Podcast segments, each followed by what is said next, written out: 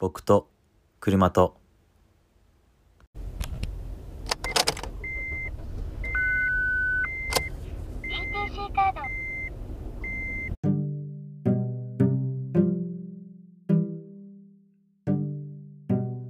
こんにちは。西本幸喜のポッドキャスト僕と車と始まりました。この番組はモデルと看護師をしている西本幸喜が車に乗って気になる場所に行きながら車内でトークする番組です。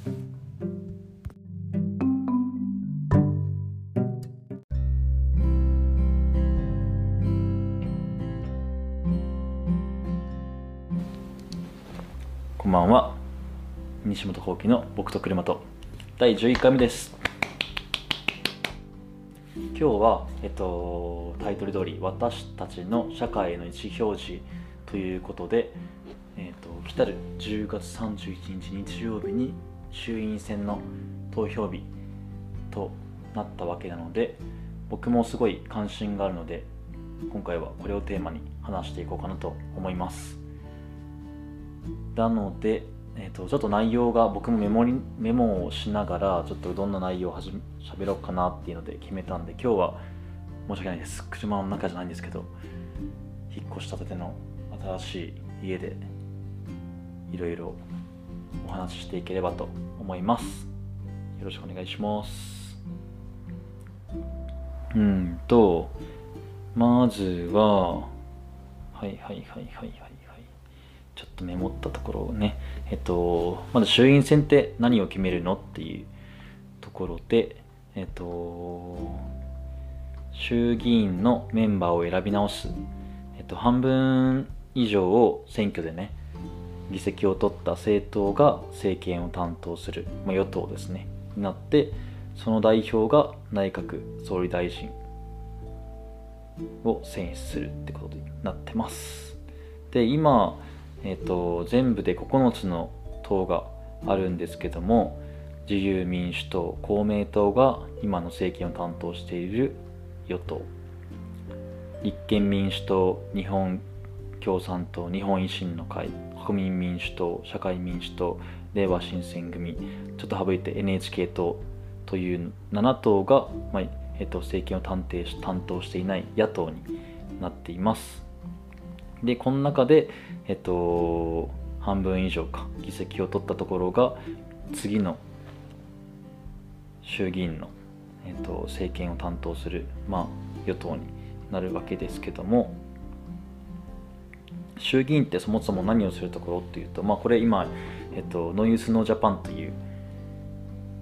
アカウントがあるんですけどもそこの情報を引用させていただいております、えっと、1法律を作る2国の予算の最終決定。3行政の監視などという感じですね、えっと、さっき言ったけど、えっと、10月31日が投票日でもちろん期日前投票も、えっと、ありますあと不在者投票もありますえっと、期日前投票は10月の20日から10月の30日までです。えっと、整理券と多分はあのいつも配られてくる選挙権選挙権入場整理券と、えっと、あと場所はそれぞれ多分書いてあると思うんでそれを持っていけば大丈夫だと思います。まあ大丈夫ですね。うん、うん、でえっ、となんでこのタイトルで、まあ、わざわざポッドキャストで喋ろうかなと思ったかというと、まあ、自分もえっ、と社会人になって二十歳から看護師をやってたりするんで今で10年目なんですけどなったばっ二十歳過ぎとかからかな18歳ぐらいとかは全然その戦時に関して全然関心を持っていなくってなんで関心持ってなかったんだろうとかって考えたらその自分の生活にどうやって政治が関わってるかっていうのを考えたこととか感じたことがほとんどなかったんでまあテレビで見る世界だなっていうのがあってまあ自分ぐらい投票しなくても何も変わらないだろうっていうので選挙にあんまり行ってない時期もありました。でも東京に来て今4年とちょっとなんですけど、うん、周りと友達とかと一緒にその政治について話すことだったりとかあとは発信してることが政治に関することだったりとかしてあとはここ2年間ね2年間ぐらいコロナのことがあったりとかしてうんすごい政治に関して関心があってやっぱりね投票権があるんだったらしっかり言って自分の意思表示をしなきゃいけないなと思って必ず参加しております。うん、でえっ、ー、とそもそもなんか衆院選って何だろうっていうのをさっきねお伝えしたんですけどそういうことだったりとかあとはどういう情報から自分が誰に投票するのかっていうのを決める決めるための情報をどっから摂取しようっていうのは結構結構ばっかり言ってるな。うん。迷うところだと思うんですね。でそれでやっぱ自分的にはえーと、自分の関心する関心のある項目に関してその色9つあるある政党がどういうことを述べていてっていうのを知るのがまず第一歩なのかなと思ってます。まあ、今世界的に問題になってるコロナだったりとかあとはジェンダーだったり環境問題だったり、えっと、差別とかあとは原発だったり子育て支援だったりとかそういうのを、えっと、各生徒どう考えてるかどういう方向で今後持っていくのかっていうのをしまず知るのが、うん、導入導入じゃないけどきっかけでそこから広げていけばいいのかなって思っています。うん、でそれをなんか分かりやすく、ね、見れる SNS インスタグラムのアカウントがあってみんなの未来を選ぶためのチェックリスト。衆院選2021アルファベットでアカウントはえっとみんなの未来が全部アルファベットで21で数字ですね。これが、えっと、それぞれの項目、えっと、選択的夫婦別姓制度を導入しますか？で各党のしますた丸。で三角だったら、えっと、どういう、えっと、方向でやってきますとか。あとは全く導入する気がなかったら×だったりとかっていうのがあったりするんでこれはすごい僕も見やすくてちょこちょこチェックしてますね。うん。あとはさっき、えっと、お伝えしたノーユースのジャパン。っていうのはさっき言ったどんな政党があるのとか衆院選ってそもそも何なのとかいつ投票できるのっていうもう基礎的なこと？から知れるので、うん、このいうのは参考にしてますね。あとなんだろう投票に20代の人もたくさん行ってほしいっていう市民運動から生まれた、えっと、投票の声、えっと、ボイス投票はあなたの声かごめんなさい。ボイスプロジェクト投票はあなたの声っていうアカウントがあるんですけどこれは著名人の方の、えっと、私も選挙に参加します投票しますっていうので、えっと、二階堂ふみさんだったり石橋静香さんだったり菅田将暉さんだったり中野大河さんコムアイさんとかいろんな著名人の方の、えっと、ショートムービーとかで、えっと、政治とか選挙に関しての意思表示をまとめてありますね。うんこれすごい印象的で、ね、全然選挙に関心のない人も行く気がない人もここでちょっと入るきっかけになるんじゃないかなと思ってとてもいい試みだと思いました素晴らしい。そうなんかどこの政党にも属してないしなんか企業とかも入ってなない市民プロジェクトだからなおさらなんか信用できるなって思いました。あとは、えっと、環境で言うとグリーンピース JP っていうのが、えっと、これは気候変動とかそういうので、えっと、発信しているアカウントですね。あと Choose Life プロジェクトっていうのは、えっと、YouTube もあるし Instagram もあったりするんでその辺を僕は参考にしておりますね。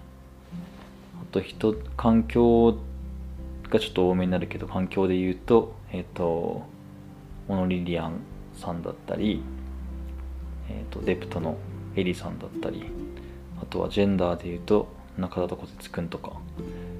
そうもろもろたくさんいらっしゃるんですけどそういう個人の政治に関するうん発信だったりとかも僕はできるだけ知ってで自分の考えも全てそうして今回の投票に臨もうかなと思っています。うん、なんか20代の投票率が全体のまあ30%とかで、まあ、60歳以上が70%まあ65から70ぐらいだったかなだったのでまあその高齢者いわゆる高齢者の方を優先する今政治になったりとかするから、ね、若者もしっかり政治に参加してるんだぞっていうのをやっぱり数字で見せてでそれでできるだけそう僕たちにもいい国の政治だったり、うん、施策が出てくるといいのかなと思います。やっぱりその、まあ、意思表示ってさっき玉タイトルにも入れたんですけどなくなっちゃったタイトルにも入れたんですけどそう。意思表示するためにもやっぱねこうやって SNS で発信するもそうだけどやっぱ投票率がそこに参加してるっていう意思表示の表れだと思うのでそこをまずは底上げしていくしか手はないのかなって僕個人は思います、うん、あと海外だとね北欧とかだと20代の投票率が80%いったりとかしてなんかいといつか忘れちゃったけどその投票政治に関して家族で話す機会が結構海外は多いみたいで日本ではあんまりそう多くはないのかなまあ友達も含めてそうだけど多くはないのかなと思うんで、うん、今回の選挙に関しても当日行ければすごいいいけど、まあ、行けなかったら期日前投票に投票所まででは一緒に行けるから友達と一緒一緒に行ったりとか家族にと一緒に行ったりとかしてみんなで、えっと、政治に参加できるような環境がもっとできたらいいのかなと。あとはその家で政治について話したりとか友達といろんな意見交換をするのがきっと選挙政治に対する参加にすごい紐づくのかなと思います。そうですね。うん。あんまり長く話しても。ちょっと間延びしちゃうだけなんで。とにかく投票に